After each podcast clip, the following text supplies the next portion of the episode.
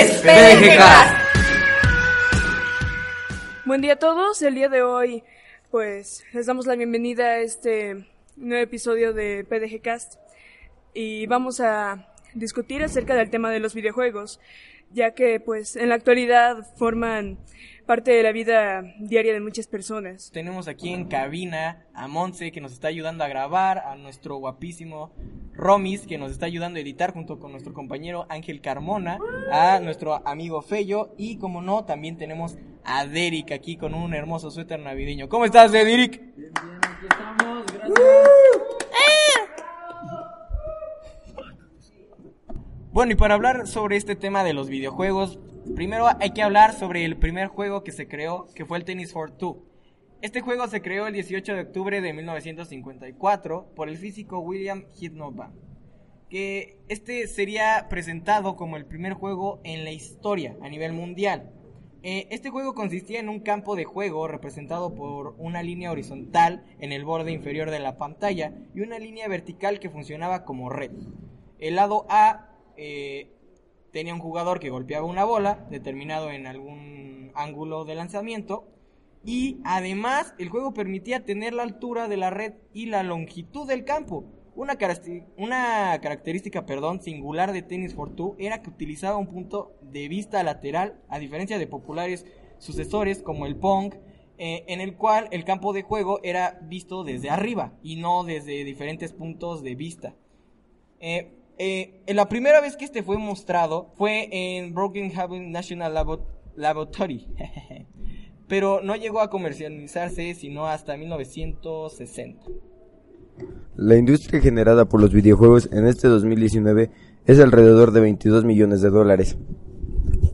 Uno de estos juegos es como Fortnite que generó 29 millones de dólares en este año y Grande Auto que generó 18 millones de dólares el año pasado. Ahora que hemos hablado sobre la industria de los videojuegos y sus ingresos, pasaremos a hablarles sobre lo que son los, los pros y los contras. Perdón. Los pros serían que muchas de las personas que juegan videojuegos desarrollan sus habilidades psicomotrices de manera más rápida y también suelen percibir los colores de manera más rápida. Las personas que juegan videojuegos tienden a resolver los problemas más rápido y aparte de eso tienden a ser más inteligentes en la escuela aunque más flojos.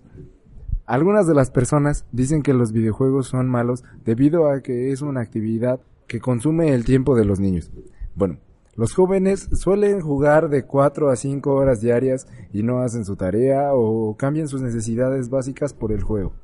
Básicamente, si pones en contexto que esto pues daña la mente de los jugadores y también la mente de los padres debido a que tienen problemas con sus hijos, ya que algunos son muy violentos o suelen ser inexpresivos. Bueno, compañeros, ¿alguien quiere opinar?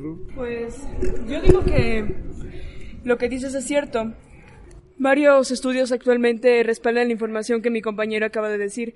Investigaciones en universidades como Oxford o una universidad llamada Rockefeller que se encuentra en Nueva York. También varios estudios eh, realizados en Alemania, como por ejemplo uno que consistió en pedir a adultos que jugaran el juego Super Mario Bros.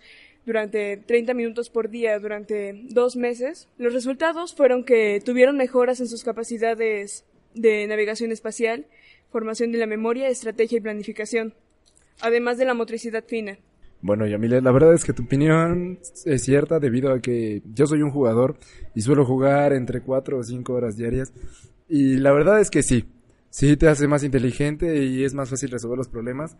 Pero lo malo de eso es que muchas veces cambias tus actividades diarias por jugar y eso te quita la vida, te quita el tiempo y te quita muchas oportunidades de socialismo o muchas actividades de recreación. Aunque también me ha pasado muchas veces que cuando estoy jugando y alguien me está hablando y no me salen las cosas bien, me pongo un poco violento. Pero eso no es tan recurrente, es más recurrente en los niños pequeños. Cuando el internet no les va bien, o cuando su control ya no sirve, o cuando el juego se traba. Pues esas cosas llegan a ser muy comunes. Cierto. De hecho, pues está demostrado que la conducta de una persona con adicción a los videojuegos es bastante similar a la conducta de una persona que tiene adicción a sustancias como drogas, bebidas alcohólicas y demás. Bueno, y pues tocando un poquito más el tema, tenemos este a Luis Daniel Roblox, lo pueden buscar así tal cual en, en este en su página de Facebook. Eh, él es adicto a Fortnite, juega aproximadamente de 7 a 8 horas al día, llega desvelado a la escuela y no es algo que nos hayan platicado, es algo que nosotros hemos visto. Mi compañero Ordóñez por aquí está. Gracias Ordóñez, sí, yo también te quiero. Entonces, eh, claramente eh, está ahí el ejemplo, ¿no? Eh, Roblox es muy adicto, sus cuadernos están forrados de Fortnite, tiene mochila de Fortnite, lapiceros de Fortnite, todo es de Fortnite. Entonces, entonces, pues perdóname Roblox por hacer este comentario y te amo. Bueno, sí, la verdad es que mi compañero Marco tiene mucha razón. Sí tenemos compañeros que, pues la verdad sí se pasan, sí sobrepasan los límites de los videojuegos. Y pues yo igual juego 5 o 6 horas diarias, la verdad. Y hay días en los que sí me despierto muy, muy cansado. O también con la vista cansada.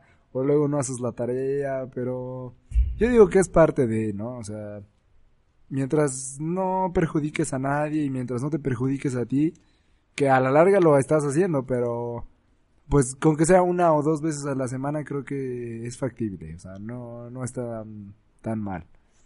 Y bueno, sí, la verdad es que nuestro compañero Roblox lo queremos mucho. Te amamos Roblox. Y bueno, ¿alguien más quiere decir algo? Claro, y el ejemplo de Romis es muy cierto, este es, es este lamentable, pero es una realidad. Yo también he a veces jugado hasta, hasta tarde con algunos compañeros. Este, con Monse, con mi compañera Monse que nos está grabando. Igual he jugado Call of Duty, este nuevo juego que igual ha creado un impacto grandísimo, dejando a PUBG atrás y a Free Fire, ni se diga, ¿verdad? Lo, lo bajó de su nivel y todo. Pero bueno, este, y pues claro, este, dejando un poquito atrás lo que estábamos diciendo, en este momento vamos a pasar a las tendencias, a lo más relevante de los videojuegos. Con ustedes, mi compañero Derek. Cada año, los desarrolladores de videojuegos abusan de algún elemento en sus creaciones que nos gustaría dejar de lado o al menos intentar frenar en el que tenemos a la vuelta de la esquina. El año pasado fue el auge abusivo de los DLC y las compras in-app, sobre todo tras, tras el escándalo generado con la presentación de Star Wars Battlefront 2, pero en este hay dos puntos claros. Por ejemplo, en este año fue Fortnite que este que sacó su Battle Royale, que estuvo que fue un éxito para pues todas las consolas, que todos lo estuvieron jugando y también Call of Duty que fue una una tendencia muy muy grande para pues los de móvil en este caso y este y pues me gustó mucho mucho esos videojuegos. Bueno, muchísimas gracias por este podcast del día de hoy. Gracias a todos los radioescuchas por escucharnos y espero les haya sido de su agrado y sí sepan un poco más de acerca de los videojuegos. Gracias compañeros, hasta luego.